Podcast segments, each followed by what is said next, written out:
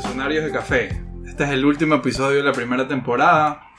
Eh, estoy muy feliz cumpliendo una meta increíble que nos propusimos con el equipo, hacer un podcast. Y estoy muy feliz de poder contar con unos invitados de lujo el día de hoy.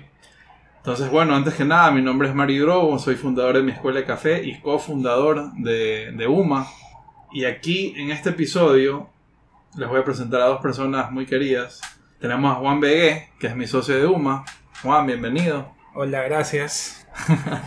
y tenemos a, Francisco López, que, fue estudiante de la escuela, pero sobre todo es sommelier y consultor de cannabis. Vamos a hablar, eh, el episodio de hoy se llama Al futuro y más allá. Vamos a hablar de tendencias en el mundo del café, qué creemos que va a pasar en el futuro en el mundo del café y por qué no relacionarlo, eh, una de las tendencias que tenemos identificadas es el futuro del café con el cannabis. Entonces, qué gusto tenerlos ustedes, un panel de lujo. Y bueno, entonces comencemos un poquito. Entonces les tengo un... Primero, antes de empezar, quisiera que, que se presenten. Entonces, primero, Juan, cuenta un poquito tu experiencia, cuéntanos un poquito de UMA. Y... Ya, perfecto. Bueno, me parece súper chévere, me parece lo máximo lo que están haciendo. Y súper orgulloso de ti, del equipo, por lo que ah. están porque era, algo que siempre lo tenían hablado, hacer el podcast. Me parece lo máximo. Y de café, increíble. Bueno, mi experiencia en café, yo empecé, yo abrí dos cafeterías hace casi ocho años. Sin saber nada de café. Nada, nada, nada de café. Siempre me empezó a gustar el café. De hecho, antes no me gustaba el café, pero me empezó a gustar cuando abrí la cafetería. Eh, probé muchos cafés y no me gustaba nada, pero por ahí empecé a excavar un poquito y a indagar. Ahí nos conocimos, no sé si te acuerdas, que yo fui como, como mi ex trabajo una vez. Tú eres amigo de mi ex jefe. Sí, sí, sí, sí, sí, es verdad. Sí, ahí fue. Entonces, eh, bueno, ahí nos vimos por primera vez, no nos conocimos. Como que estuvimos, no, no recuerdo exactamente el año, pero siempre hay una primera taza que te cambia la vida, que te cambia la percepción del café. Porque hemos crecido con café tradicional toda nuestra vida y hay gente que no le, no le llega el café como a mí no me llegaba hasta esa primera taza de un café que me cambió la mente. Eh, y de ahí me empezó a apasionar muchísimo el café, me empecé a leer hartísimo, a investigar bastante, a hacer pruebas, a probar, a probar, a probar como, como loco. Y de eso se trata el café. Yo creo que el café es de ganar horas, no es algo de hacer un curso o hacer eh, un diplomado, sino como horas vuelo, como un piloto y cada día más, más enamorado del café, que eso es lo, eso es lo que, a eso te llega el café. Ya llegas tantas horas y te das cuenta de que necesitas saber más y más y más y más. Y luego este libro ya te lo terminaste, ahora quieres saber de otro tema más y otro tema más. Y luego, bueno, pues nos conocimos. Eh, yo estaba trabajando como asesor en Dunkin' Donuts y Mario entró como asesor de café. Entonces yo estaba dirigiendo la capacitación del personal y me habían recomendado Mario Drogo y ahí, ahí nos conocimos. Y desde ahí empezamos a... Bueno, yo he sido emprendedor siempre, desde, desde, desde el colegio, en pequeñeces. Eso es algo que nos... Eso es algo que nos, unió, ¿no? Sí. Eso es algo que nos unió. Entonces, nada, estaba enamorado del café y quería sacar mi marca de café y Mario también estaba en lo mismo. Y ahí y porque Juan ha tenido bastantes ofertas por otro lado y yo también. Sin embargo, decidimos hacerlo juntos, ¿no? Y lo, yo creo que lo interesante es que los dos éramos pequeños en el sentido, por decirlo así, económico, porque Uma empezó de cero, no, no es que empezó con un inversionista con millones de dólares. Y eso es lo interesante, ¿no? Porque sí hubo posibilidades de Juan y mías por separado de, de empezar más grande, pero, pero nos unió tanto lo que nos complementaba que, que creo que fue la mejor decisión. no, eso yo lo resumiría en tener una visión Grande, parecida. Gigante. Ajá. O sea, tener el mismo tipo de visión. ¿Qué queremos lograr? Además del tamaño, ¿qué impacto queríamos causar? Y eso, y eso es lo que a largo plazo da, da frutos y estabilidad también. Bueno, qué gusto Juan tenerte aquí. Yo sé que tu, tu historia y, tu pasión por el café va mucho más allá de unos, unos pocos minutos que tenemos para, para presentarte. Lo máximo. Eh, entonces Francisco, un gusto tenerte aquí. Entonces yo quiero presentarlo a Francisco López. Él llegó como estudiante de la escuela, hizo el curso de barista principiante, barista intermedio y lo que me llamó bastante la atención y ahí es donde, donde siempre tenemos esta calidad humana que, que atrae, ¿no? Dicen que como tú traes tu tribu. Me, me, encanta que me identifico con él, ¿no? Yo siento que es un referente en el, mundo del cannabis, que es algo que es muy controversial. El, café es, un producto gigante, pero es un producto que, que todo el tiempo yo estoy involucrado siempre ha estado, por decirlo así, legal. El cannabis, en cambio, es algo que todavía está en un área gris, recién se está abriendo en el mundo y, y me parece increíble porque diría que tienes un, un, obstáculo más allá del que Juan y yo tenemos con café, que, que, va a cambiar y por eso estás aquí, por eso queremos romper esquemas contigo. Mejor, qué mejor forma que nos cuentes tú, cuéntanos un poquito tu trayectoria y, y, lo que haces. Bueno, ¿qué tal? Gracias en verdad por la invitación, es un gusto para mí estar acá. Y bueno, sí, yo de profesión soy comunicador, me gusta la comunicación, me desarrollo en todo lo que es eh, comunicación eh, tanto de instituciones como freelanceo durante toda mi etapa universitaria, por así decirlo, estuve en temas de comunicación, rodajes, o sea, en, en, muchísimas cosas, ¿no? Y como hay, este, hay esta idea de que los artistas, ¿no? Están siempre cercanos a este tipo de sustancias, no vamos a usar esa palabra como sustancias, que eh, digamos el cannabis no entra para mí en, ese, en esa área. Eh,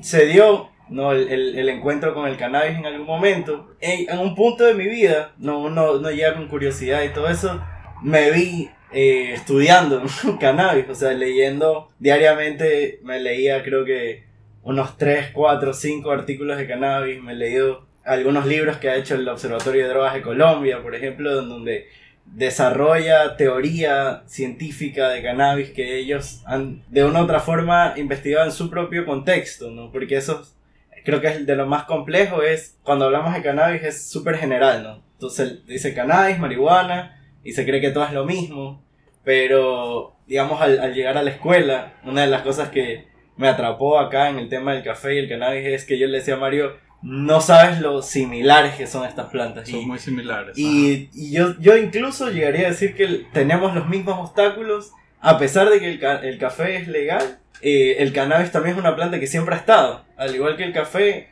ha estado con la humanidad toda la vida, ha estado desde 2000, 3000, 500, 4000 años antes de Cristo. La humanidad ha migrado con el cannabis, o sea, fue de India a Europa, exacto, a Estados Unidos, o sea, siempre ha estado ahí. Y no es hace los últimos 70 años. Y no se va a ir. No, y no, claramente está viniendo cada vez más fuerte no por la potencia, obviamente, sino por las tendencias que hay en temas de cannabis, pero no es una planta de la que la humanidad ha prescindido, incluso en estos 70 últimos años en que ha sido ilegal. O sea, yo creo que las mismas barreras que quizás tenga el café de especialidad, lo tiene el cannabis y lo resumiría en una palabra que es educación.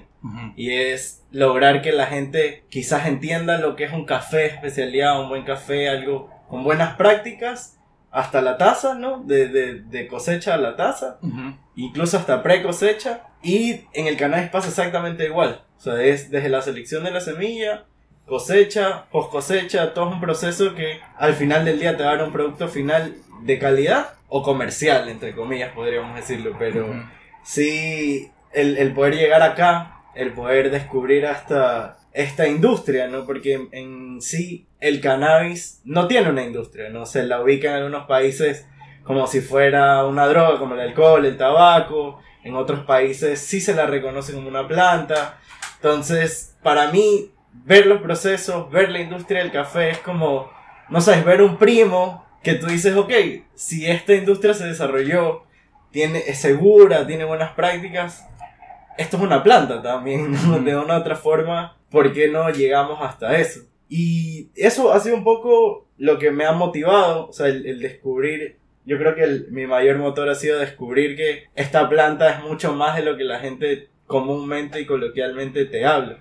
Eh, hablando precisamente del cannabis y, y, del café también, justo ahora me doy cuenta. Entonces, fue lo que me empujó a, sobre todo en esta pandemia, dedicarme, ya tenía educación, siento yo, y, y, leía algo constantemente. Siempre le comentaba a mis amigos todo lo que investigaba, lo comentaba en los círculos, hasta que un punto me dijeron, bueno, ¿y por qué no lo haces masivo? ¿Por qué no lo hablas al resto de personas? Porque solo se queda aquí entre nosotros y es cosas que a veces son valiosas que la gente sepa o, o no necesariamente se sabe eh, a Vox Populi y decidí este año ir un poco formalizando esa educación dirigiéndome a, instituciones que ya tenían programas de eh, estudios en cannabis, nuevas tendencias, porque no busqué un, digamos, un instituto normal, por así decirlo, sino encontré uno en, en Colorado, en Denver, Colorado, que se enfoca, y es el único que se enfoca en temas de como sommelier. Son los únicos que han dado como esta connotación.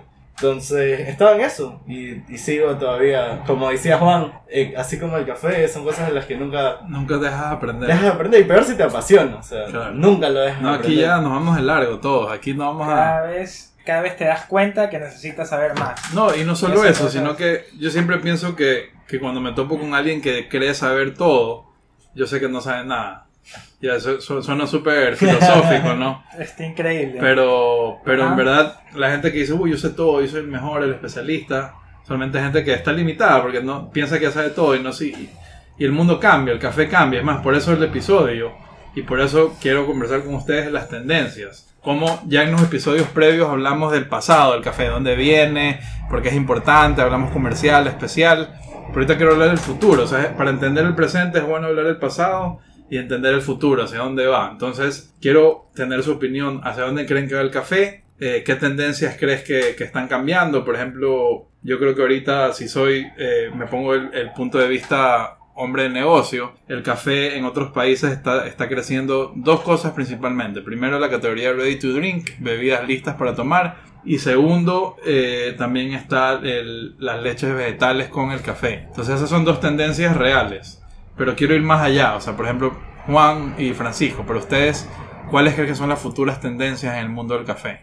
A ver, este es un tema que me encanta realmente. No, creo que nunca lo habíamos conversado así tan puntualmente, lo hemos conversado. Tanteado. Lo hemos tanteado, pero formalmente no. Eh, personalmente lo que me encanta y lo que me apasiona es lo que tú decías, estudié sommelier. ¿Ya? Me, me, apasiona y me encanta saber los diferentes tipos de café que hay. Me encanta, me encanta esa idea de que el público en general ya va a entender que hay diferentes tipos de café, va a entender los diferentes tipos de procesos, perfiles.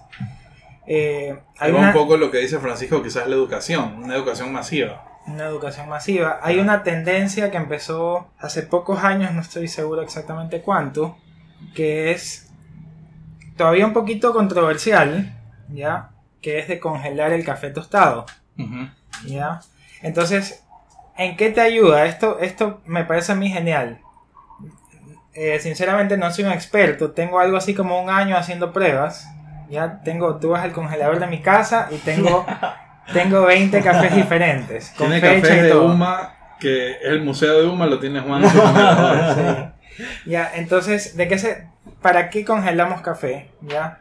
Entonces, figúrate una cafetería, un una cafetería especial que tú llegas y te entregan un menú de cuatro páginas de diferentes cafés. Y te dicen, me invento, eh, Ecuador Geisha 2015. Imagínate ah. que te topes con eso. Ajá. Claro, sí, es como un... Ahorita escuchas eso y dices, uy, café cosecha vieja, café malo. Entonces, tú has ido a, estos bares de vinos, mm. donde tienes un menú extenso, vino no sé cuánto, 2014. 2010, así.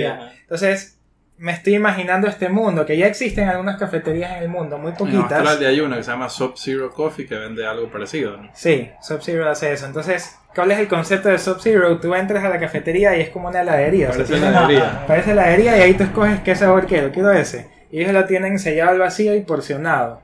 Entonces quieres un expreso de ese, ya lo tienen, ya saben cómo molerlo. Pasar una cosecha de cannabis también. de hecho, congelada. De hecho, eh, me, me, yo siempre me río cuando aprendo nuevas cosas de café porque me da risa lo similar que es al cannabis. Hay un proceso de extracción de, de, digamos, las propiedades del cannabis, de todos los compuestos del cannabis, que es exactamente igual. Que se coge la cosecha, hay gente que la seca, hay gente que no, pero la cosecha de las flores de cannabis la congelan y luego de eso hacen procesos de extracción como rosin, como extracción con CO2 y eso le llaman live resin o resina viva porque al congelarlo eh, todas las grasas, todos los sabores, que me imagino que también es lo que pasa en el café, todos los terpenos, flavonoides, todos los cannabinoides se quedan ahí como impresos. y, y, es algo que lo podrías tener ahí congelado, no se deteriora y al momento de, de hacer la extracción, incluso esa extracción la puedes congelar. Y eh, a partir de esa extracción pudieras hacer aceites, pudieras hacer cremas, bálsamos o incluso consumirla directamente para pacientes eh, oncológicos, por ejemplo, o, gente que necesita este tipo de extracciones más especializadas. O sea, verdaderamente, al igual como lo que tú me estás diciendo, es como preservar una extracción en el tiempo. Excelente. Y en, el, y en el tema del cannabis, perdón que te diga, así como en el café hay variedades, tú tienes flores, o sea, miles de variedades de flores y quizás como cultivador te gustó una en específico y tú dices, sabes que voy a congelar esta cosecha y todas las propiedades que vienen de esta cosecha. Entonces va por ese lado también. Cada vez más, más juntos, ¿no? Ahí va lo que hablamos y, y, y, sí, muchas veces se compara, por ejemplo, el café con el cacao, el café con el vino. Entonces yo creo que también es chévere y, y vamos abriéndonos un poquito la, el espectro donde podemos aprender, ¿no? De cultivos similares o, por último no son tan similares, pero se puede aprender, ¿no? Entonces, por ejemplo, ahorita está de moda en el café, hoy por hoy, 2021, un proceso que se llama maceración carbónica. Mm. Eh, y eso viene de la industria del vino. Entonces yo creo que si se puede tomar ciertas cosas y experimentar, ¿no? Entonces, eh, Francisco, ¿alguna tendencia que tú tienes marcada en café que quizás la puedas relacionar con, con cannabis? Eh, me gusta la tendencia de las cafeterías de especialidad, cafeterías de autor. Me parece que es algo que en el Ecuador, si se explota, puede llegar o sea, gigante, gigante, gigante, porque en Ecuador hay mucho talento, en el fondo. Hay mucho, mucho talento. Sí. por Ecuador. Eh, hay mucho talento y hay mucha diversidad en, en, ese tipo de cosas. Entonces, yo sí siento que tendencias de café en algún momento es que cada autor de café, cada brewer, o sea, por ejemplo, aquí hay una cafetería, dos máximo, en la que tú ves que la gente te hace brewing o tienen brewers. Entonces, para mí, ya que una cafetería te haga un café filtrado y lo haga bien, ya es un plus. Y yo te pago ese café, por ejemplo, que lo he hecho. O sea, ya he reconocido la, la diferencia.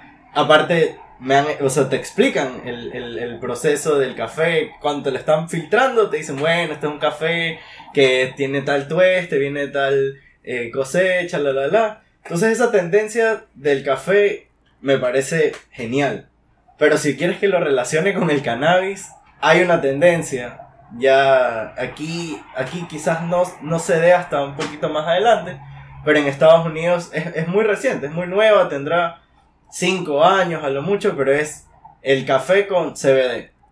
Y, ¿Y por qué de una u otra forma se mezcla el café con el CBD? Porque el CBD, que es uno de los dos grandes compuestos principales del cannabis, Principalmente, brevemente, el cannabis tiene dos compuestos principales, el THC y el CBD. El CBD es el que no le atribuyen propiedades psicoactivas y es conocido como un ansiolítico, como un buen ansiolítico, relajante, eh, etcétera, etcétera. Tiene algunas otras propiedades desinflamatorias muy leves eh, y en eso el THC es como mucho más fuerte, pero el THC es el psicoactivo, ¿no? Claro. Que es donde yo siento que estas dos plantas se encuentran, ¿no? Porque... Y ahí un tema de comunicación, porque el café también es psicoactivo, ¿no? La cafeína y cualquier otro compuesto que traspase la barrera sanguínea con el cerebro y que lo active de alguna forma, que cambie la química del cerebro, es psicoactivo. Entonces son dos plantas psicoactivas en el fondo, ¿no? Que la diferencia entre que un café no te destruya los nervios, por así decirlo, y, y, que el cannabis no lo haga es la dosis, las proporciones, el, el, tipo de preparado, ¿no? Sabemos que si yo me hago un café en una prensa francesa, yo puedo de una u otra forma controlar la cantidad de cafeína que se esté soltando en esa extracción. Igual se hace en el cannabis, sino que, como estábamos hablando, son industrias que no se han consolidado. Yo hasta la fecha he visto un país que tenga una regulación de cannabis pensando en la planta. Siempre se piensa en la droga, por así decirlo, pero no se hace esta como diferenciación.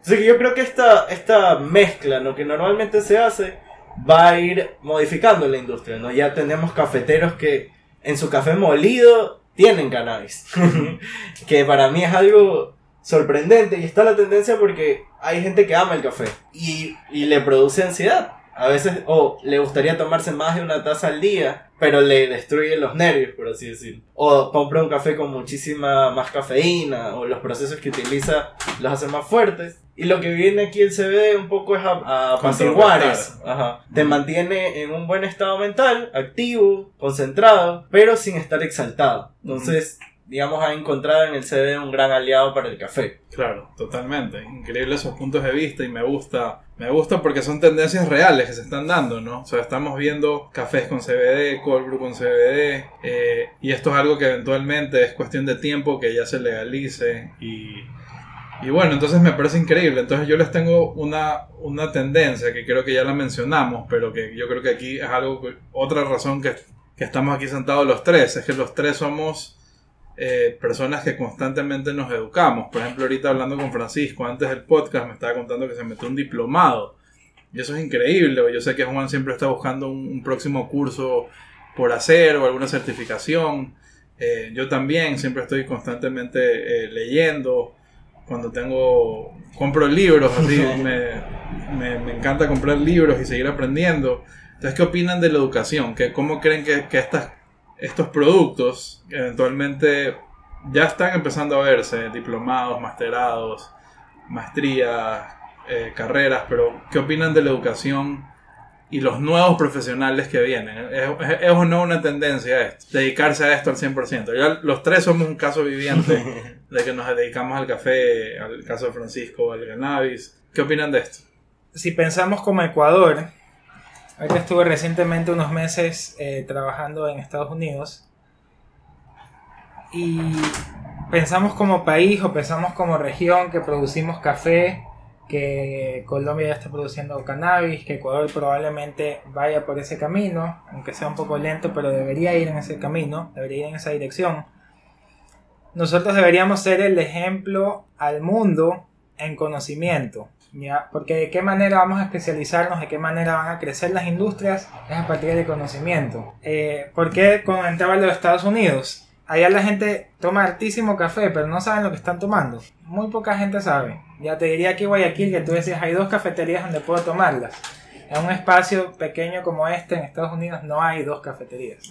¿ya? O sea, si hablamos del país, hay unas cafeterías increíbles, pero tal vez en todo un estado habrán 3, 4, 5 para los gigantes que son los estados. Entonces, a nivel de, de ¿cómo sería? Per cápita, de conocimiento, nosotros deberíamos dar ese ejemplo, nosotros deberíamos ser atractivos para los mercados donde queremos exportar en conocimiento, en cultura. Ya, eh, particularmente Ecuador tenemos un reto bien grande porque tenemos una cultura cafetera bien fuerte y bien tradicional pero sería súper lindo ver un país como Ecuador amante y conocedor del café, porque eso es lo que va a traer negocio, eso es lo que va a hacer crecer la industria. En el caso, hablando puntualmente del cannabis, eh, ahí hay, bueno, un gran desafío que es la información que ya está. O sea, eh, yo siento que el café tiene una gran oportunidad de, como tú dices, hay una tradición de que se consume, de que la gente por ahí a medio tiene una idea de café y, y, lo que falta es como por así decirlo empujarlo a esta otra tendencia como mira hay más hay más que solo esto que solías tomar en las tardes si me explico puedes aprovechar mejor este café como decía Juan quizás a mí la taza de café que me cambió la vida y yo sé que va a sonar súper lambón, en verdad es Uma. porque... Espacio publicitario. Espacio publicitario.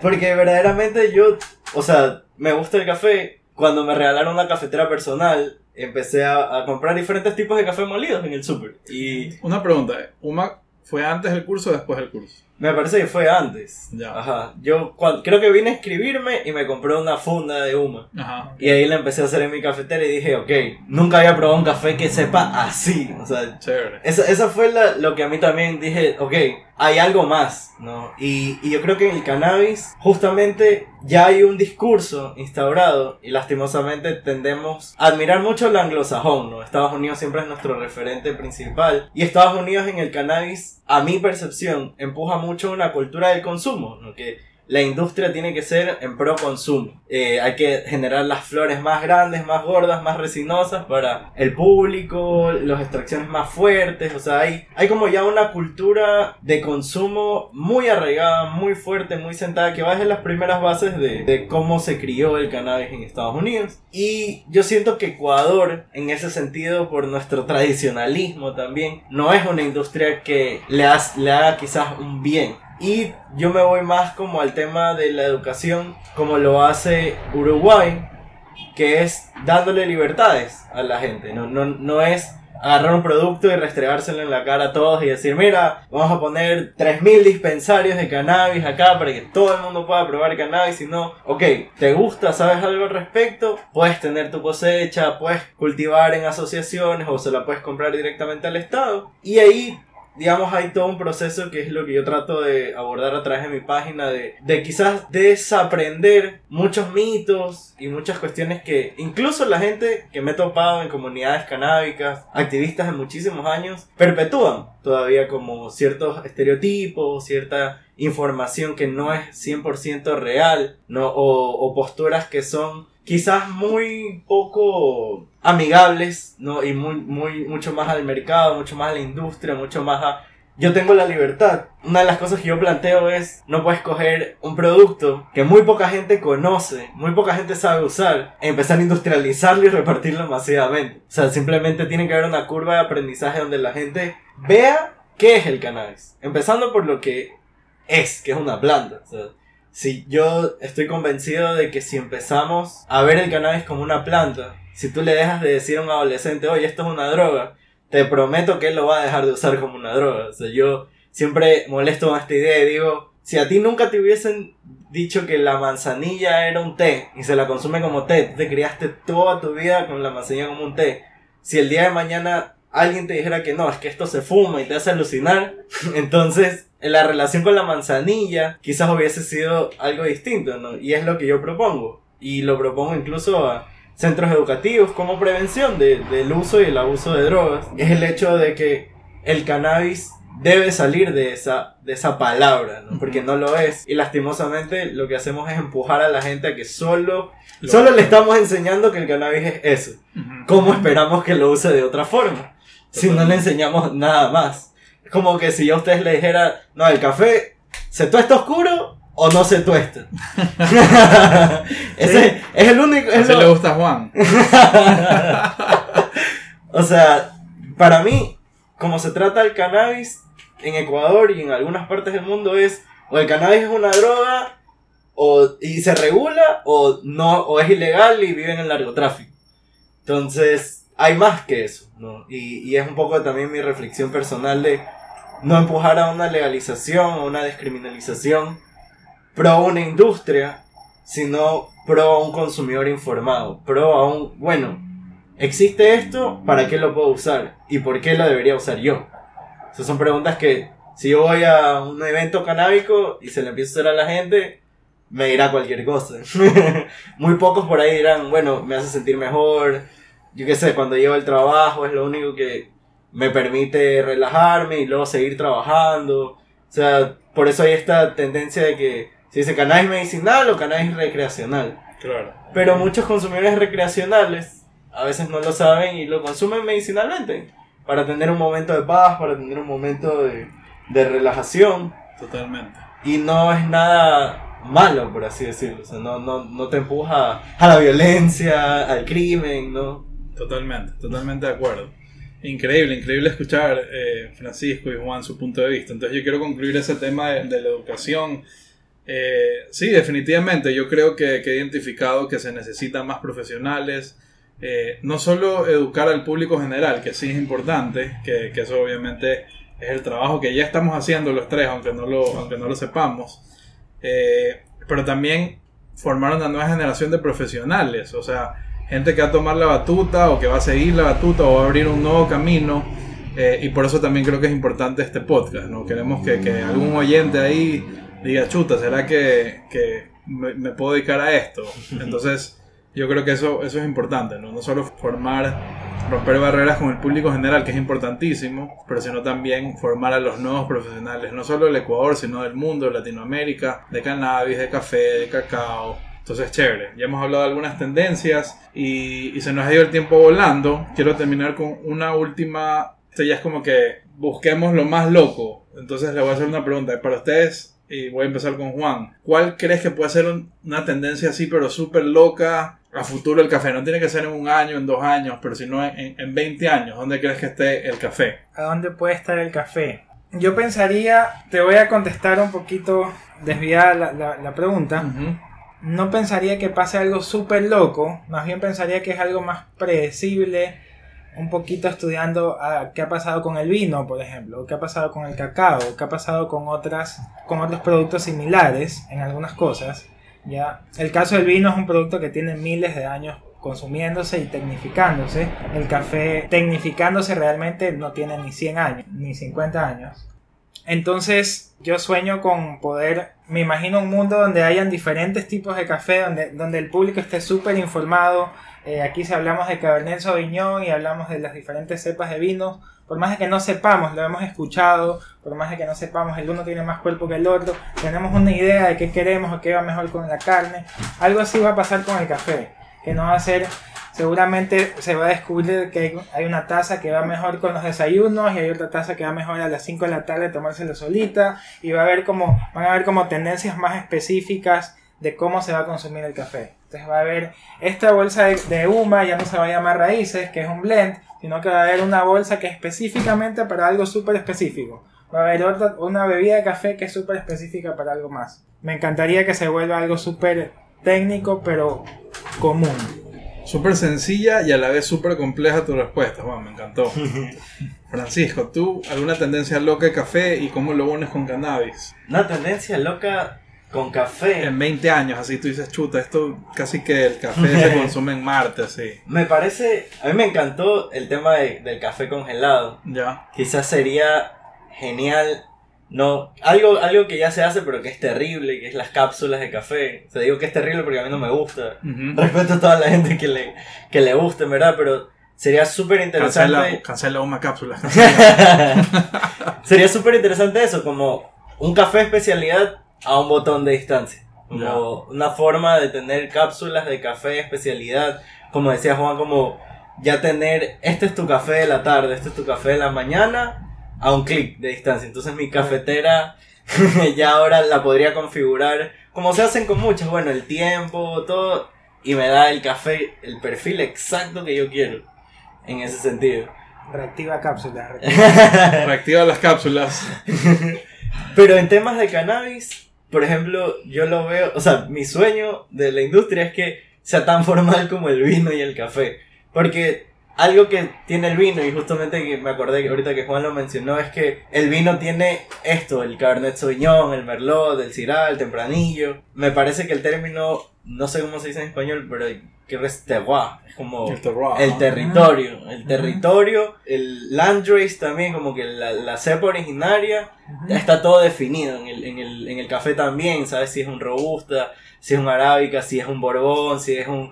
Pero en el cannabis tú no tienes eso. Y por ejemplo, en el instituto donde yo estudié, se, se está empujando mucho a que eh, terrenos, por ejemplo, en diferentes partes de Estados Unidos que ya tienen microclimas, hay tierras específicas, se empieza a delimitar. Entonces tú ya tengas, esto no es solo un cannabis, sino que es un Cabernet Sauvignon, o sea, de Oregon. O sea, entonces tengas, tengas en tu cabeza referentes, así como puedes tener referentes de café y saber especialmente qué tipo de café es, de dónde viene, qué efectos qué notas tiene, en el cannabis todo eso todavía está muy desordenado.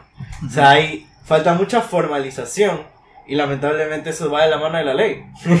hasta que no, hasta que los países no se abran a, a, verdaderamente descriminalizar la planta, porque yo no creo que el término es legalizar, porque la planta nació legal, fue legal durante miles y miles y miles de años y solo ha sido legal durante menos de 100 años. Claro. Eso ha evitado que se vuelva tan técnico como otras industrias como el vino, el café. Yo, por el conocimiento que tengo, y mucha gente de las culturas canábicas sabe qué tipo de cannabis le sienta mejor para la mañana, para la tarde, para la noche.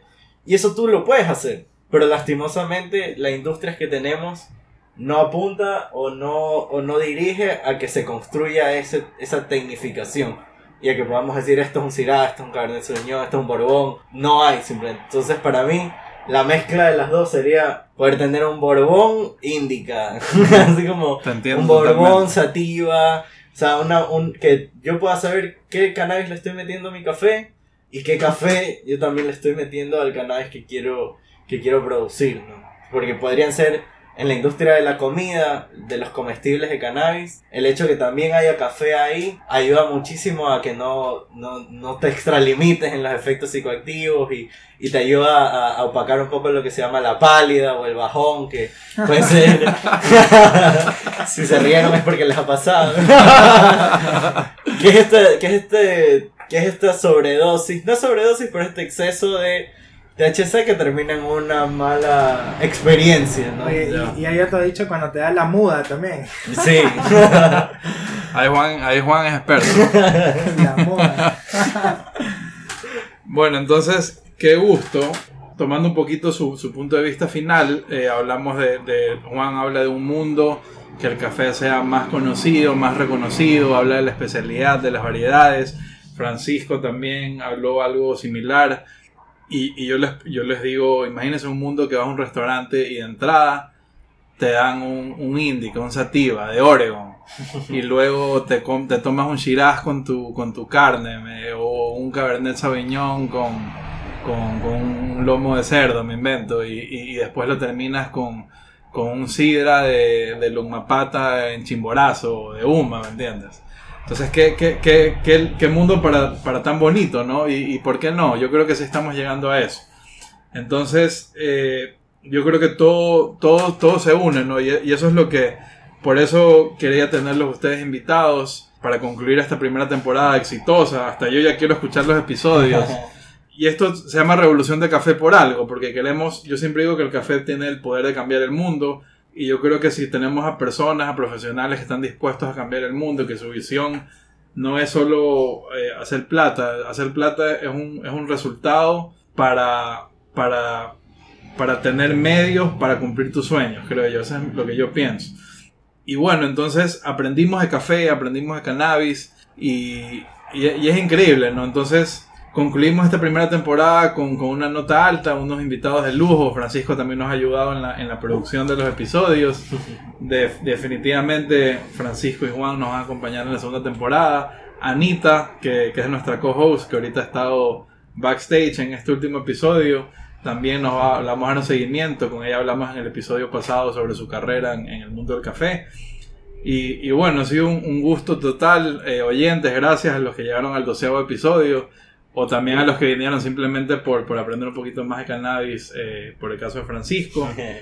Estoy tan feliz, para mí esto es un sueño cumplido eh, y, nos los propusimos, ¿no? Con Anita nos sentamos y dijimos vamos a hacer toda la temporada en menos de un mes y creo que terminamos bastante de tiempo. Pero ha sido un trabajo sumamente fuerte, hemos estado grabando casi todos los días y, y ya estoy emocionado por la segunda temporada. Así que gracias Francisco, gracias Juan, gracias Anita. Gracias Alejandro, gracias Javi, gracias Marcela, los invitados que hemos tenido en, esto. Y, bueno, entonces me despido. Primero quiero que se despidan ustedes, algunas palabras de despedida.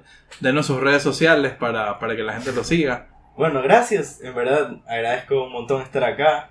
La verdad es que como lo mencionaron en episodios anteriores del podcast, algo tiene la escuela, algo, hay alguna mística acá que como que es un punto de encuentro para gente que está loco y sueña en grande. Entonces me parece genial. O sea, me parece genial. Y yo siento que si llegaste hasta aquí, llegaste a este contenido, es porque estás loco y sueñas en grande. y eso es lo que necesita el Ecuador. Que gracias. Les dejo mi eh, fanzine de cannabis. Yo desarrollo un fanzine de cannabis. Lo pueden encontrar en Instagram como arroba en el cannabis.es. Buenísimo.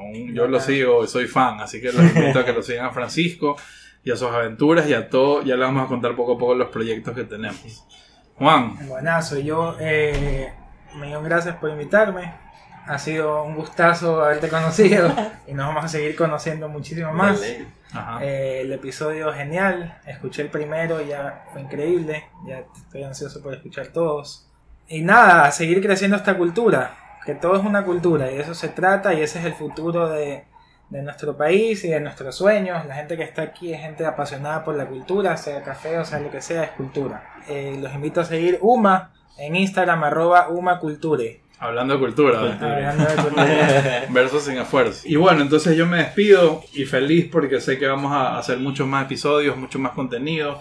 Crear mucho más cultura. Entonces, por último, quisiera agradecer a los, a los oyentes o a los que van a escuchar en Spotify, en Apple Music. Todo esto es por ustedes, un gusto y gracias por el interés. Y un último agradecimiento a, Anita, Ana Paula y a Alejandro, que gracias a ellos pude empezar este podcast. Fueron un empujón en el tiempo necesario, como cuando todo coincide en, el momento exacto, eh, le debo mucho a ellos. Así que muchísimas gracias, Anita, Alejandro. Y bueno, y con eso me despido. Espero que, les haya gustado esta primera temporada. Se vienen más.